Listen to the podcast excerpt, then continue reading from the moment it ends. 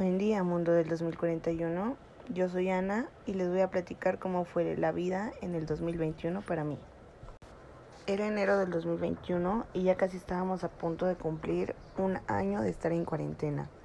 Un año que se suponía que solo serían 40 días. Llegó enero, el primer mes del año donde yo creía que iba a hacer muchas cosas. Me había planteado mucho, muchas metas para este año las cuales desde enero fueron un poco difíciles, pero para empezar, empecé cuatrimestre en la universidad, era el octavo cuatrimestre, el penúltimo cuatrimestre de mi carrera. Y aparte había decidido empezar a estudiar eh, sobre la aplicación de uñas, lo cual era un tema completamente nuevo para mí. Era como ir a otra universidad y empezar a desarrollar esa idea que yo tenía darme cuenta de que todo era muy diferente y de que la aplicación venía a su respeto. A su vez, claro que también trabajaba, trabajé todo enero al mismo tiempo que estudiaba. Mi mamá y yo decidimos emprender un negocio de jugos desde el 2020 a, a través de la pandemia. Entonces yo me levantaba a las 7 de la mañana para empezar mis clases y al mismo tiempo empezar los pedidos de los jugos para las diez y media yo irme a trabajar porque trabajaba de niñera. Este, cuidaba a dos niñas de cinco años y un bebé de tres meses, que eran hermanitos. Y después de eso saliendo, eh, decidí que también quería buscar otro trabajo porque era mi año de juntar dinero, lo cual me duró muy poco el gusto, pero hablaremos un poco después de eso. Y los viernes eran los días que iba a mi curso de uñas de 4 a 8. Para finales de, enero todo iba súper bien e inicia febrero y existe una competencia de ciclismo. Para los que no sabían, yo era ciclista antes y entonces me nace ese, ese entusiasmo de volver a entrenar.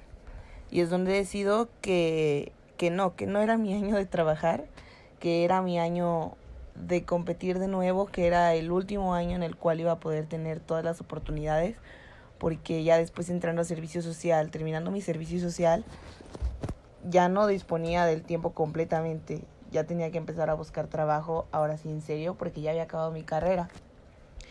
Entonces fui y platiqué con mi entrenador, con el cual había tenido muchos problemas en el 2017.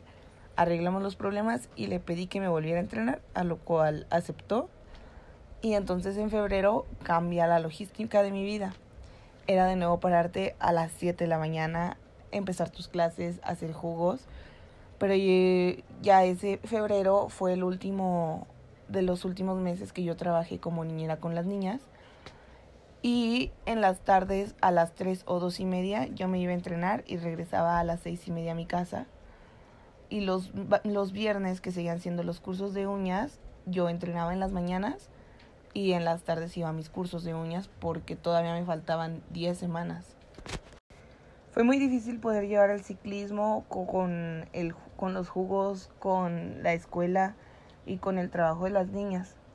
Por lo cual yo decidí terminar el trabajo de las niñas, pero los papás no se los tomaron nada bien, lo cual llevó a que mi última semana de trabajo no me la pagaran lo cual a mí se me hace algo injusto que yo creo que todos deberíamos tener algún curso de cómo tratar con nuestros jefes y más cuando no hay un no hay un contrato de por medio porque pues no no merecemos que si ya trabajamos nos dejen de pagar o ya no nos paguen y simplemente nos eviten y nos bloqueen. Obvio yo muy enojada le conté a mi mamá, mi mamá me apoyó, el señor el papá de las niñas nos habló gritándonos y después de esto nos bloquea, no me paga. Y pues decidimos dejarlo así. O sea, por bien de nosotras y por paz, más que nada, decidimos dejarlo así. Mm, ojalá a estas personas les sirvan el dinero que me quedaron a deber. Y porque sé que no soy la primera ni la última persona que lo harán. Pero ya pasaron varios años y eso hoy en día ya no importa. Gracias a Dios me ha ido muy bien y aquí estamos. Llega marzo el último parcial del cuatrimestre, del octavo cuatrimestre, el cual nos empiezan a plantear todos los proyectos que tendríamos que realizar. Mm, todo, todo se me empieza a juntar porque otra vez me desacostumbré a cómo llevar la escuela con el ciclismo, porque realmente el ciclismo es muy exigente dependiendo el, el papel que quieras lograr. Puede ser un solo un hobby y como hobby es muy divertido también, pero también si lo quieres hacer a nivel competitivo es muy demandante. Entonces para mí en ese momento fue muy buena idea dejar aplazar los proyectos, los proyectos, los proyectos. Teníamos que entregar un, un proyecto de para liberar tus prácticas, porque como no realizamos prácticas para que te las liberaran y pudieran pasar tu servicio, tenías que liberarlas. Entonces era realizar un proyecto, el cual lo realizamos de COVID. Teníamos que hacer chorro mil proyectos más para cada materia. Llega abril, la semana de entrega se me junta junto con una competencia. Mi primer competencia real, porque ya he tenido dos, pero eran como se le llama domingueras son carreras pues X que no tienen valor, pero llegaba la, la misma semana de entregas de proyectos finales y de exámenes, era la misma semana que yo me fui a competir a Nuevo León. Entonces para mí desde antes era un poco estresante pensar en cómo le iba a hacer. Llegaron ocho días antes de entregar proyectos y yo me puse como loca a hacer todos los proyectos que tenía que hacer, tanto en las uñas como en la escuela en terapia física. Por supuesto y por lo capaz que sé que soy, terminé, terminé todos los proyectos a tiempos, sin necesidad de aplazar ninguno. Gracias a Dios se me acomodaron los tiempos para los días que me tocaba competir.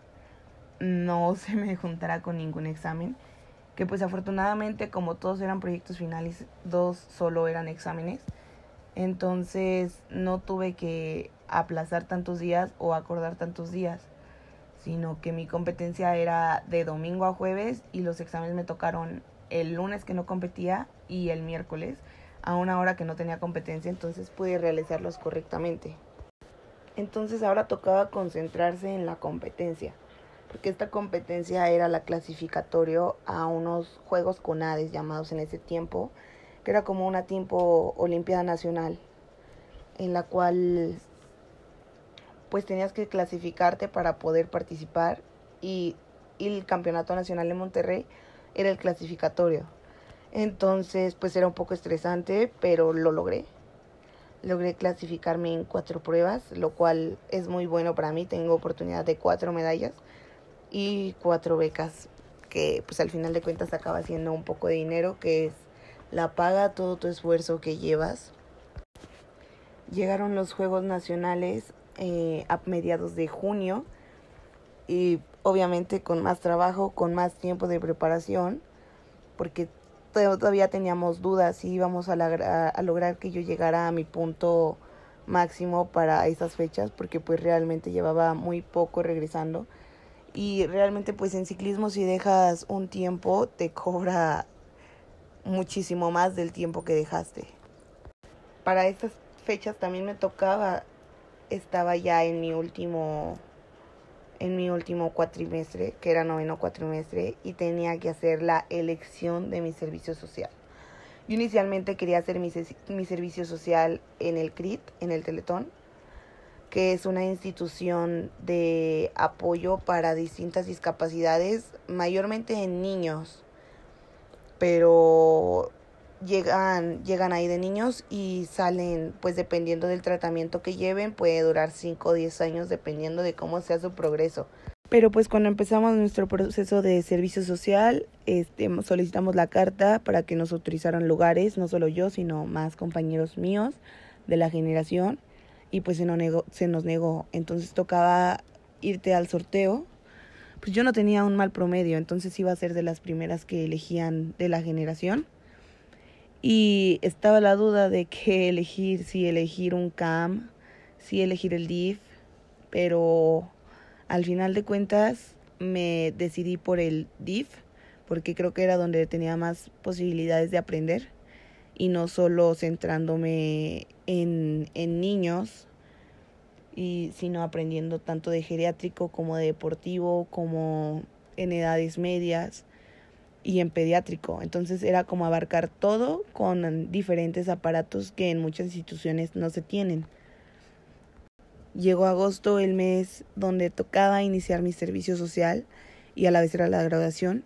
Pero nuestro salón nunca se puso de acuerdo, entonces no tuvimos una fiesta de graduación como tal, lo cual no me afecta mucho porque realmente no éramos un salón tan unido.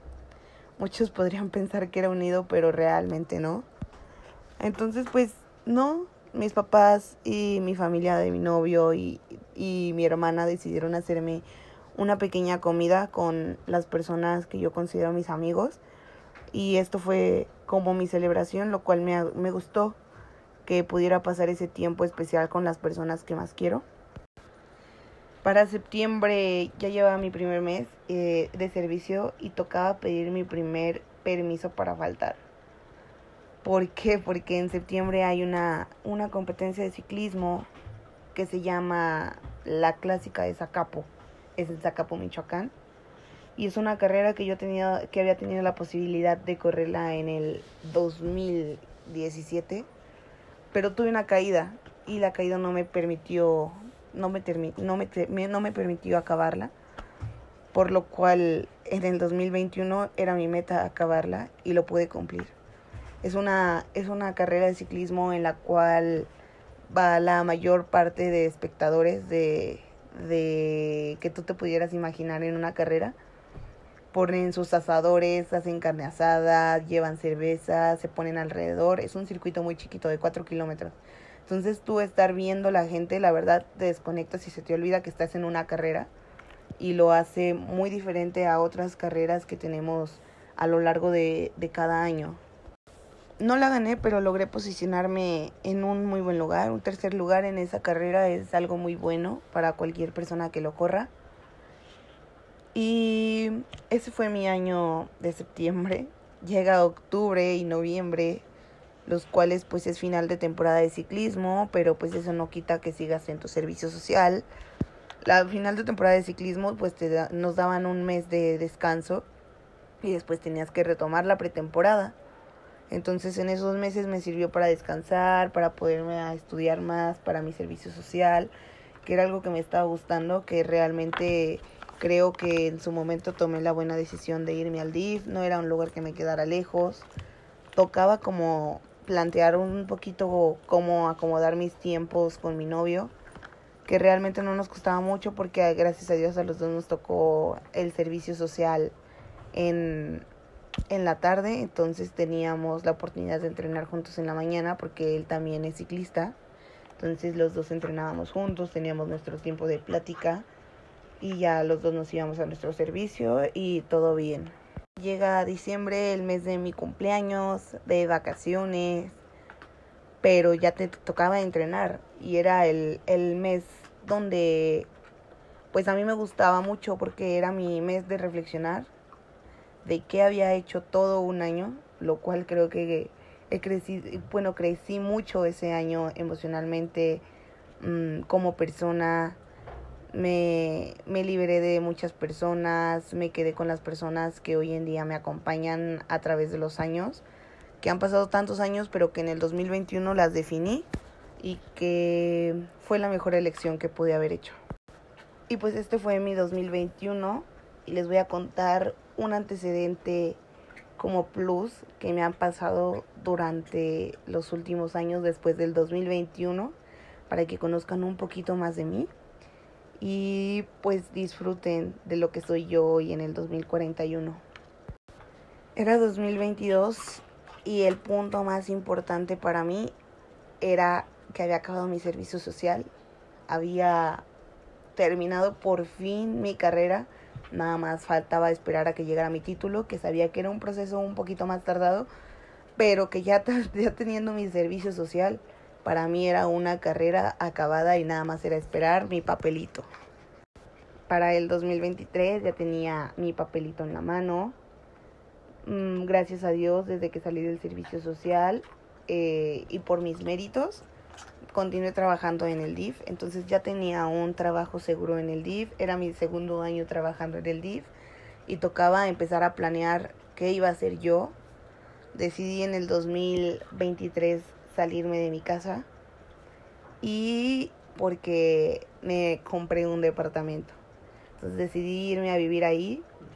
Lo compré junto con mi novio y nos fuimos a vivir juntos, porque nosotros considerábamos muy importante que era primero eh, conocernos, saber si íbamos a poder vivir juntos y llevar como nuestras vidas juntas, porque no es lo mismo eh, un ratito ves a tu novio, disfrutas, a cuando lo empiezas a conocer realmente cómo es cuando se levanta, cuando se duerme, si es desordenado, si no es desordenado, si le gusta cocinar, si te va a ayudar. Y entonces era importante ver si realmente íbamos a poder empatar. 2024, ya un año de habernos mudado juntos, me comprometí. Me comprometí, decidimos casarnos en el 2025.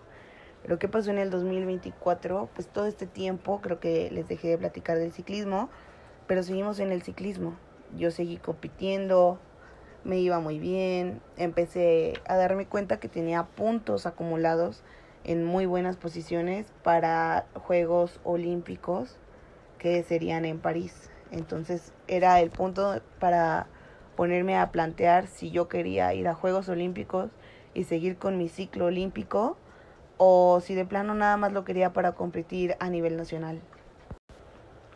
Así que para el 2026 ya llevaba un año más que sí me preparé para, para mi ciclo olímpico. Ya era poquito tiempo el que nos faltaba.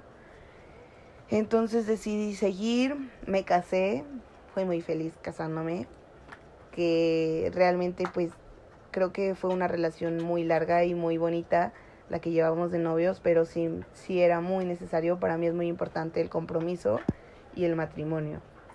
Y no por todo, sino porque te unen más a la persona, más que un papel es la unión que te genera a la persona, el confirmar y el enlazar que sí vamos a estar toda la vida juntos y que sabremos respetarnos.